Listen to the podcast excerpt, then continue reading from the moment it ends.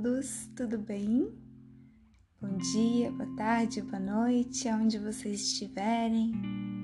É, meu nome é Bruna, eu sou psicóloga, psicoterapeuta e mestre em saúde mental.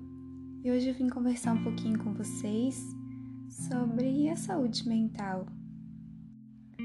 A gente fala em saúde mental nessa divisão que é feita didaticamente, mas na verdade a nossa saúde ela é integral.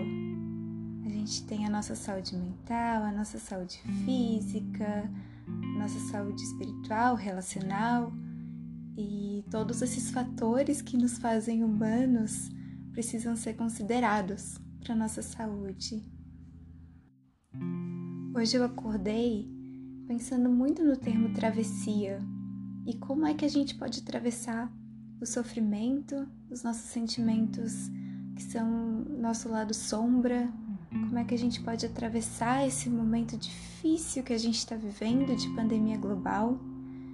E eu queria ler para vocês um trecho do Fernando Teixeira de Andrade que fala um pouco sobre travessia. É assim.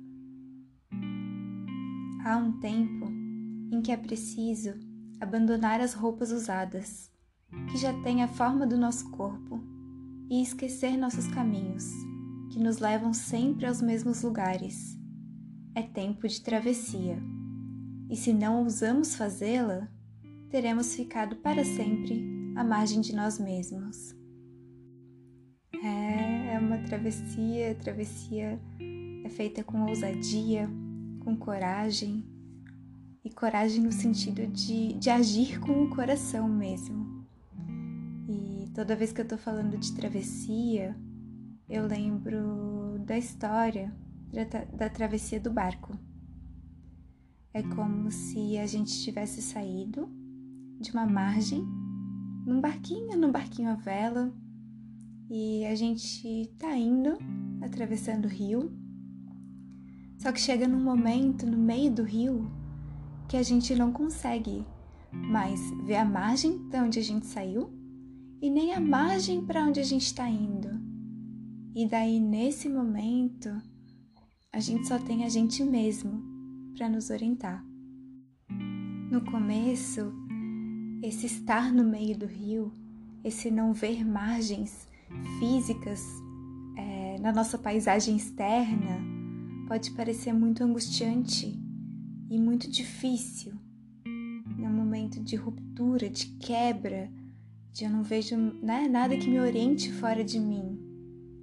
Mas ao mesmo tempo, essa pode ser uma excelente oportunidade de experimentar coisas diferentes, de rever valores, de olhar para dentro de si, de investigar essa paisagem que é interna nossa a gente pode ver e olhar para o sofrimento como uma travessia, porque a gente não consegue ignorar o sofrimento por muito tempo, a gente não consegue fazer com que o sofrimento, com que a dor desapareça.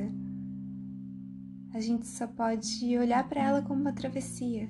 Muitas vezes a gente não tem nenhuma solução também, um fim, um lugar para onde a gente vai chegar. E olhar o sofrimento como uma travessia é justamente isso, é não saber o fim, é não, não saber a solução, é não ter solução. Mas também é uma grande abertura para o futuro, para ser continente para um descontínuo. Nesse movimento de olhar o sofrimento como travessia, eu gosto muito do exemplo da garrafa de areia. Ele é assim: Feche os olhos e imagina que tem uma garrafa com água e areia. Quando a garrafa ela tá parada, a gente consegue ver que a areia vai para baixo da garrafa e a água fica por cima. Só que quando a gente chacoalha essa garrafa, a água se mistura com a areia e tudo fica muito turvo.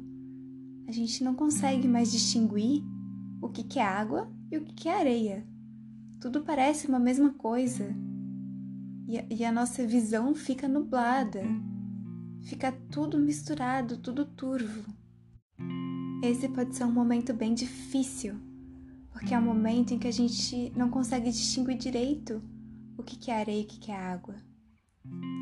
Mas aos poucos, quando a gente para de agitar a garrafa coloca ela em repouso, aos poucos as coisas vão se acalmando, a areia vai voltando para o fundo da garrafa e a gente consegue ver de novo a água límpida em cima.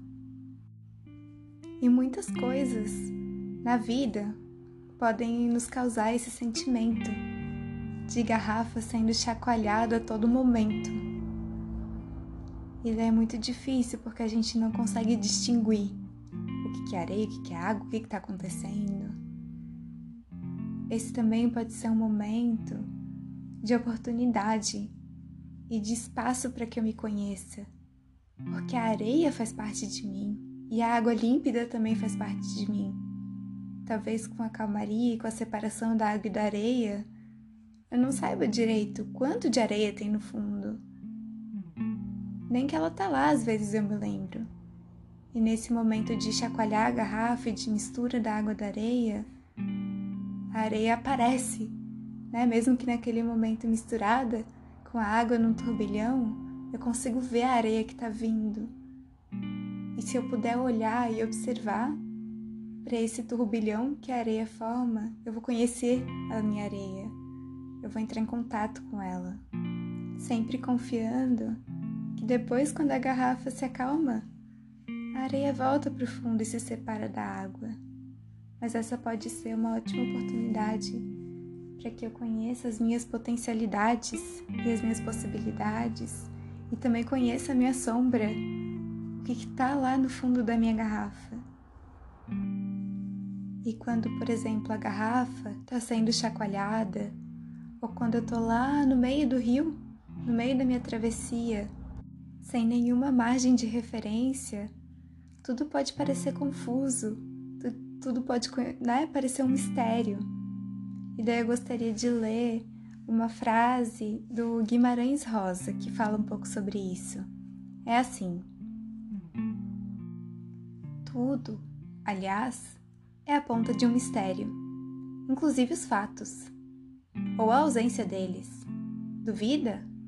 Quando nada acontece, um milagre que não estamos vendo.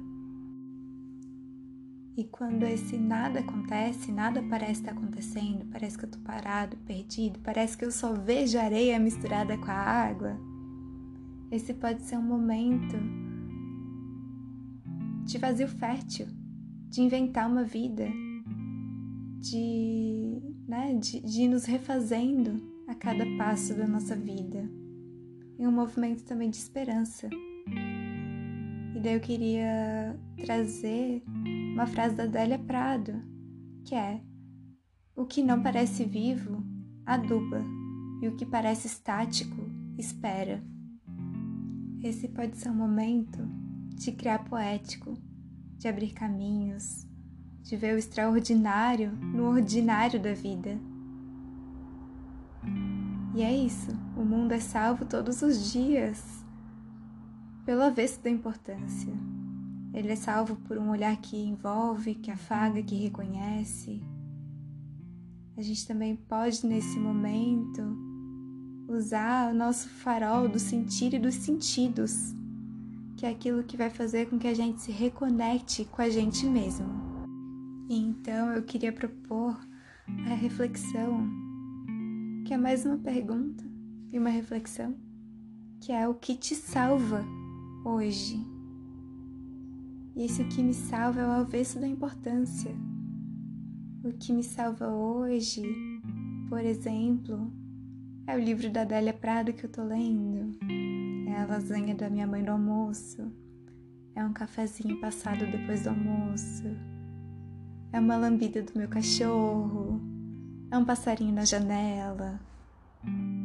E a partir dessas pequenas coisas que te salvam hoje, a gente também pode pensar qual é a história que você está escrevendo nesse momento? E o nosso escrever de história é um escrever de caneta, A gente pode tentar rasurar, pode tentar passar um branquinho, mas no final já está escrito, já está marcado em quem a gente é, na nossa memória. E esse escrever de história se faz todo dia, a cada novo momento, em tudo que eu faço, sendo eu mesma, inteiramente eu. Por fim, eu queria deixar uma reflexão da Clarice Lispector. Amar, eu posso até a hora de morrer. Amar não acaba. É como se o mundo estivesse à minha espera e eu vou ao encontro do que me espera. Bom, essas foram as minhas reflexões do dia de hoje. Um abraço carinhoso.